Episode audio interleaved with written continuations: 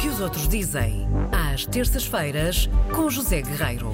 E fica provado depois desta pequena conversa que, hum, para além, as livrarias, se tiverem a capacidade de nos confortar do ponto de vista visual, podem tornar-se muito mais emblemáticas. Ah, sem dúvida. E agora que estamos a chegar ao verão, estão a chegar as férias, eh, eu acho que vale sempre a pena falarmos de livrarias, porque passear numa livraria com calma, com silêncio, acho que é um prazer. Falta uma coisa, já está verão com ar-condicionado. com ar-condicionado. Pois seja. E se passearmos nas livrarias, nas aparentemente mais bonitas do mundo, tanto melhor, sendo que duas que estão em Portugal, de acordo com um ranking de um famoso realizador de televisão, Max Joseph, uh, duas delas estão em Portugal. Quem é o Max Joseph? Perguntas tu. Pois é, porque eu, quando disseste o nome fiquei aflito, disseste famoso, eu fiquei muito aflito, não sei quem é, desculpa. Ele realizou uma série muito famosa, não pelas melhores razões, na minha opinião, que se chama Catfish, passou uh, na MTV. Uhum. Catfish em inglês significa as pessoas que são enganadas por outras na internet. Colocam perfis falsos, uhum. informações falsas. Alguém se atrai por essa pessoa porque acha que corresponde àquele perfil, mas na verdade não é esse o perfil e eles acabam por. Extorquir. Uh, não, eles acabam por ajudar essa pessoa que é enganada ah, okay. e depois descobrem essa, essa terceira pessoa que, uhum. está a enganar toda a gente e, e, e, depois há ali um confronto. Pronto, isto é um programa de televisão, não sei se continua se não, mas teve grande sucesso, nomeadamente nos Estados Unidos, também no Brasil, provavelmente também na Europa. Desconheço se passa na Europa, mas provavelmente sim. Passa também uh, na MTV de Portugal. Pronto, então é um programa muito famoso na MTV que se chama Catfish. E ele era o maestro deste programa. Idealizou o programa e realizou este programa. Deixou de o realizar há mais ou menos uh, três anos. Mas há dois anos ele fez uh, um, um, curto documentário sobre uh, uma busca em torno das livrarias mais belas do mundo e ele percorreu do mundo aqui, enfim, é a Europa e a América do Sul, portanto não é o mundo todo, não é verdade?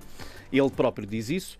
Ele próprio escreve sobre a sua reportagem na revista uh, JQ. Uh, ele reconhece que há muitos fatores para se avaliar uma livraria. Miguel, provavelmente tu terás os teus critérios, claro. não é? A idade da livraria, a raridade dos livros que lá estão, uh, a história, o conforto.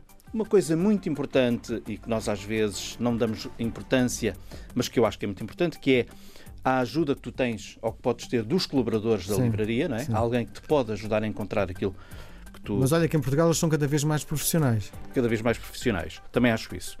E então ele, uh, o critério dele foi, e ele escreve sobre isso, foi a estética.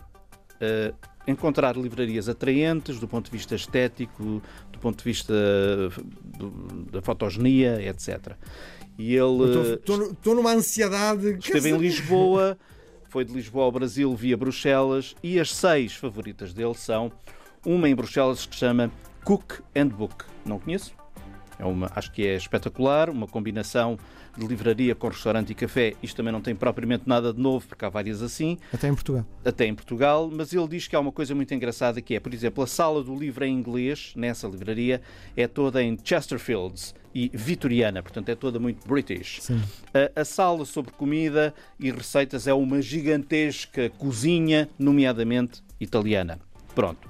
Depois, a segunda livraria que ele destaca é uma dominicana em Maastricht, na Holanda, que está localizada justamente numa igreja dominicana. Uma igreja que teve dezenas de vidas, concluída no século XIII, foi uh, ocupada por Napoleão e pelos cavalos do Napoleão, portanto foi um estábulo, uh, acolheu condenados à morte, é? pessoas condenadas à, guil à guilhotina.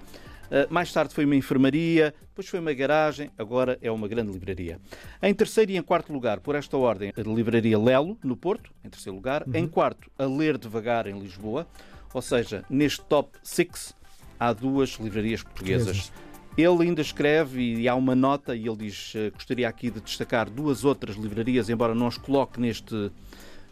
Eu, eu acho que sei porquê, porque provavelmente ele teria aqui quatro livrarias portuguesas seguidas e se calhar não ficava bem, não é? Claro. Então fez uma nota à parte para destacar a, do Chiado, a Bertrand, né? do Chiado, né? do Chiado, claro, e uma livraria que é São Cristóvão, não sei se conheces, que curiosamente fica junto ao Arco de São Cristóvão, em Lisboa, e é considerada a livraria mais pequena do mundo.